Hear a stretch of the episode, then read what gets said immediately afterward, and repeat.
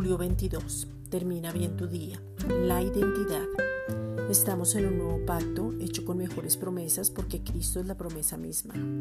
Cuando entendemos que Cristo es la cabeza y el creyente es el cuerpo, o sea, cada uno de nosotros conformamos el cuerpo y somos la iglesia, empezamos a tener una identidad clara. La vida eterna está en su Hijo y no en la identidad que teníamos. Fuimos trasladados, hemos pasado de muerte a vida tenemos un Padre amoroso, somos una nueva creación y como consecuencia la preocupación, el temor y la duda no nos pertenecen. En la identidad nueva tenemos privilegios, somos parte de una familia, pensamos como el Padre piensa, tenemos una misma fe, un mismo bautizo, un Dios y Padre de todos.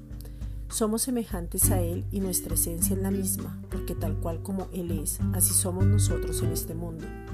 Primera de Juan 5, versículos 12 al 13. El que tiene al Hijo tiene la vida. El que no tiene al Hijo de Dios no tiene la vida.